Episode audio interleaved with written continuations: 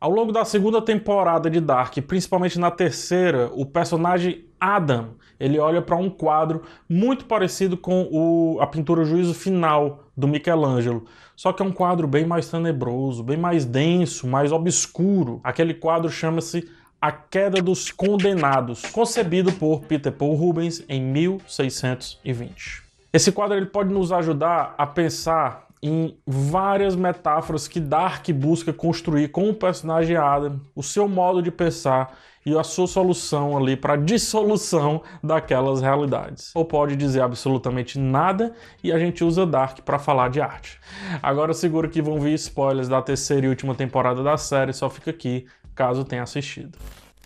É, vamos lá, primeiro eu vou falar do Adam. É, qual é a ideia dele, né? É eliminar tudo aquilo que faça a conexão entre os dois mundos continuar. No centro dessa ideia está a missão de eliminar a Marta grávida, né? Eu já falei disso em outro vídeo, mas acaba revisitada muito rápido. Lembre-se, existe a realidade A, né, que a gente acompanha até o fim da segunda temporada, que é quando no último episódio somos apresentados a realidade B, onde a Marta assume o papel do Jonas, Nessa realidade B não existiu Jonas. A Marta B se transforma na Eva, bem no futuro, e o Jonas A, da primeira realidade, se transforma no Adam. Sendo assim, eliminar o bebê de Jonas e Marta, de acordo com Adam, marcaria o fim daquele loop entre as duas realidades, daquele fim que se torna começo várias e várias vezes. Entendida a visão do Adam, vamos ao quadro e depois eu volto ali para fazer a junção. O quadro ele mostra o arcanjo Miguel, eu acho que é arcanjo, não sei se é anjo, acho que é arcanjo. O arcanjo Miguel é lá em cima, né? Lá, lá no topo, expulsando pessoas do paraíso. Essas pessoas elas caem numa espécie de espiral, elas vão caindo quase que como num tornado ali e são puxadas pelos gárgulas e pelos mini capirotos ali pro inferno que fica no fundo do quadro, que é quando justamente o quadro fica completamente escuro e denso. Curioso notar que o inferno é, não habita só no fundo do quadro, tá? Muita gente fica olhando só para baixo, mas o inferno não está só lá pois aqueles que tentam voltar de alguma maneira lá de baixo, fazer algo parecido com voltar, né, subir, seja lá o que for, vivem um inferno pertinho do paraíso, lá no canto superior direito do quadro. Observe que todos estão nus, isso é uma belíssima alegoria para o que Dark apresenta, né? Vários ali estão despidos de si mesmo, menos os anjos, e aí você pode ver também a Marta e o Adam super bem arrumados sempre e todos parecem se contorcer, os que estão nus parecem se contorcer para evitar o que está acontecendo, né? Para evitar de serem tragados, no caso do quadro, para o inferno. Por isso os rostos são virados em relação ao eixo do corpo, né? São bem virados para dar essa ideia de movimento. Há muitas dobras nos corpos é, e muitos contrastes desenhados. E também acontece por um motivo muito óbvio se olharmos aí para a história da arte, porque o quadro é muito dramático, muito sofrido, muito pesado. As passagens de cores não são abruptas e é como se a gente tivesse ali sempre indo para o inferno cada vez mais e cada vez mais e cada vez mais. Todo esse drama se chama barroco.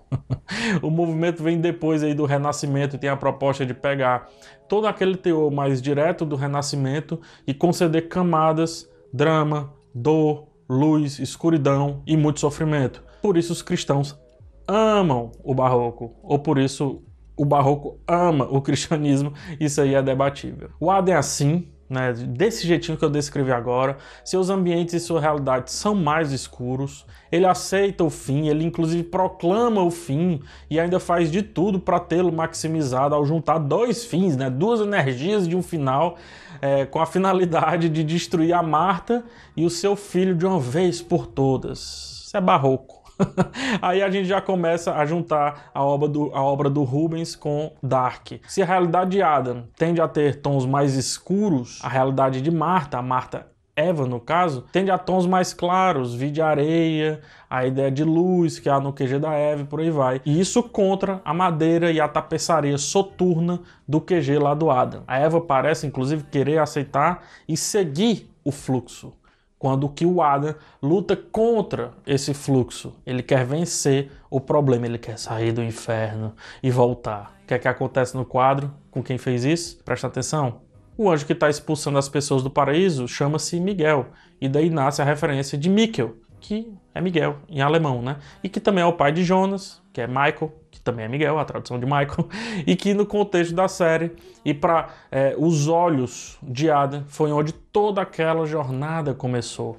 O Adam, por exemplo, deve ficar olhando para esse arcanjo, né? Ele fica horas e horas olhando para o quadro, então ele deve ficar olhando para o arcanjo Miguel e ficar pensando: foi isso, foi esse cara, esse Miquel, esse Miguel, esse Micael que me colocou nesse inferno e eu sou um desses que é tragado cada vez mais para longe da luz. Que dor, meu Deus do céu, barroco. Outra referência é perceba que os personagens no quadro, cada um parece fazer algo meio que diferente. Tem aquele que tenta empurrar os seus parceiros de luta para as trevas, arrasta, né, segura pelos pés, justamente como o Adam faz. Ele fica levando os seus parceiros de luta ali cada vez mais pro obscuro, deixando-os cada vez mais para baixo, lá no fundo, lá perto do fim, lá perto do apocalipse, a ponto inclusive de os levar para 1888, que é quando a luz definitivamente não era um privilégio daquela sociedade. Agora perceba que o quadro ele também vai é, um pouco na jornada da Eva. É curioso isso.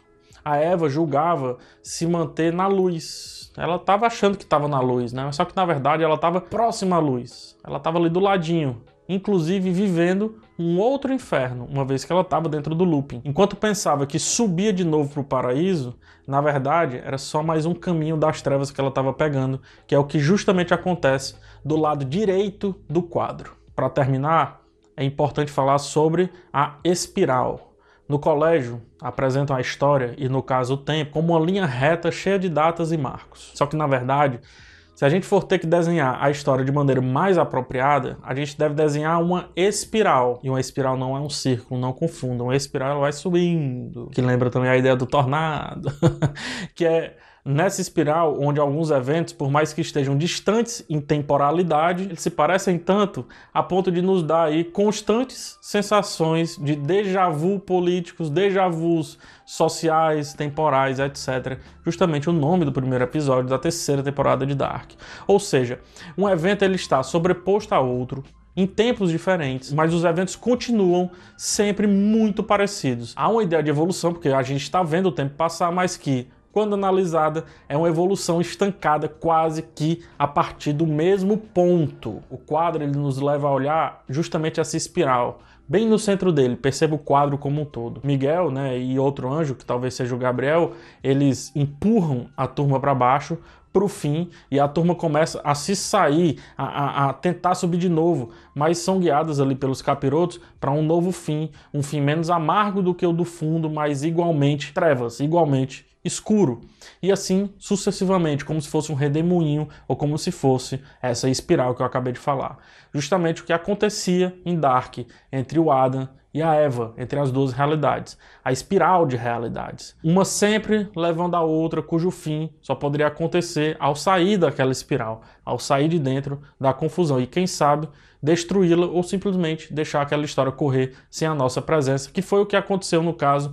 O fim ou aquela história correu e a gente nunca sabe o que vai acontecer. De tanto olhar para o quadro, o Adam ele esqueceu o que está de fora do quadro. Né, o que está para além daquilo que ele está vendo, para além daquela solução dele, coisa que a Cláudia conseguiu enxergar. E o Adam nos ensina que olhar sempre para o mesmo ponto, com muita obsessão, gera cegueira. E a pior delas, que é a cegueira em quem pensa que está vendo, a cegueira daqueles que acham que tem a solução, ou seja, a cegueira de quem não percebe que está cego.